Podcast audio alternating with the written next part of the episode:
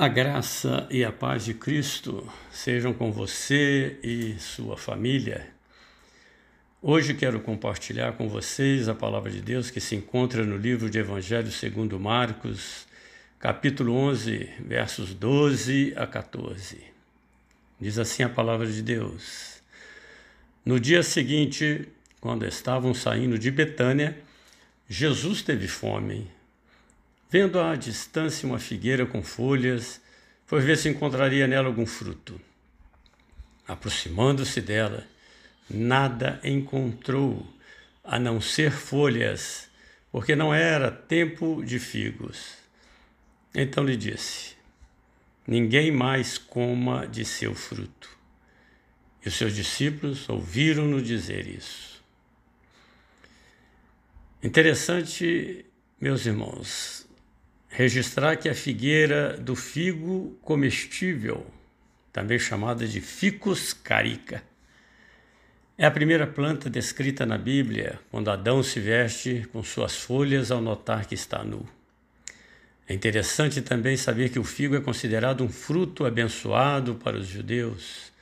Ele faz parte dos sete alimentos que crescem na terra prometida, segundo a palavra de Deus descrita em Deuteronômio, capítulo 8, verso 8. São eles o trigo, a cevada, a uva, o figo, a romã, a oliva e a tâmara, que é a representação do mel. As principais diferenças entre as espécies referem-se ao porte, forma do caule, a forma, textura e consistência das folhas, a cor, a textura e forma dos receptáculos dos frutos. Essa parábola é bem conhecida pela maioria dos cristãos. Muitos pregadores, através de suas palavras sobre ela, e da mesma forma, muita opinião a respeito da conduta de Jesus para com essa figueira existe. Este acontecimento exposto pelo Evangelho de Marcos tolera um grande espanto do leitor da Bíblia. Os estudiosos da palavra de Deus, em particular do Evangelho, ficam completamente sem argumentos e os críticos não encontram palavras para comentar o acontecido. Podemos imaginar a reação então dos discípulos que caminhavam com Jesus e que queriam também saciar a fome. Deve ter ficado impressionado. Pedro, em raras vezes, estava mudo e sem palavras. A parábola da figueira estéril, que se tornou a figueira seca, Aconteceu após a saída de Jesus de Betânia quando retornava para Jerusalém. Era de manhã. Há uma indicação de que a figueira apresenta seus frutos bem antes de se cobrir de folhas. E em Jerusalém, os primeiros figos só amadurecem após o mês de junho, e os figos de verão não amadurecem antes de agosto. Por isso, Marcos afirma que não era tempo de colher figos. Porém, nota-se que a folhagem exuberante que a figueira apresentava poderia ser um sinal de que a árvore estava em terra muito fértil e de alguma forma pudesse ter alguns frutos maduros.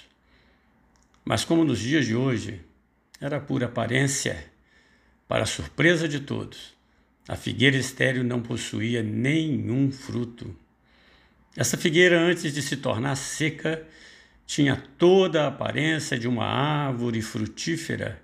Suas folhagens atraíam os desavisados, praticando assim um tipo de farisaísmo vegetal.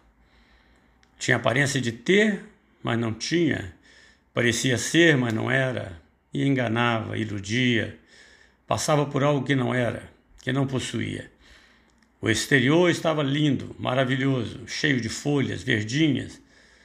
Interessante que o mestre Contra as outras figueiras que estavam sem folhas e sem frutos, nada comenta. As árvores, figueiras, estavam sem frutos.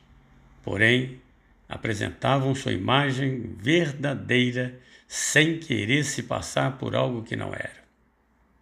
Estavam sem folhagem. Quem as visse saberiam que não encontrariam figos nela. Afinal, não era tempo de figos, não havia nada de errado em não apresentar frutos naquele período, pois não estava na época certa. Podemos, através desta parábola, aprender alguns ensinamentos. Ninguém pode enganar a Deus. Ele conhece o coração humano, ele sabe das nossas intenções. Não se pode viver de aparências, temos que ser, em essência e em caráter, um cristão verdadeiro. O testemunho de que o Senhor é o Senhor de nossa vida tem que ser autêntico. Não é pela aparência que devemos coexistir, mas é pelo fruto.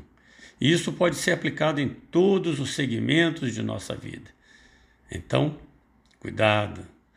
Estamos passando um momento tremendamente crítico onde estamos buscando algo para nos firmarmos. A humanidade, nesse momento, está propícia a acreditar em tudo que se ouve. Em outras palavras, estamos carentes de respostas, carentes de ouvir Deus.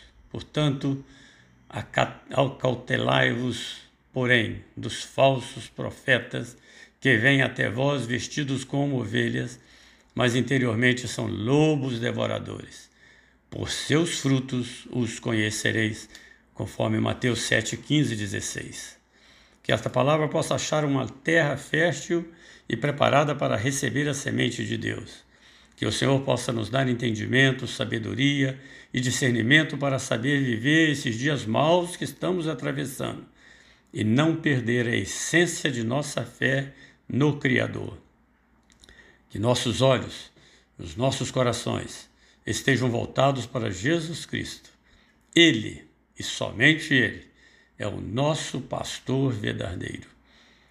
Que Deus o abençoe, querido, e tenha um maravilhoso dia na presença do Senhor, em o nome de Jesus. Amém. Eu sou Márcio Calil e este foi mais um Momento com a Palavra de Deus, pois é tempo de ceifar.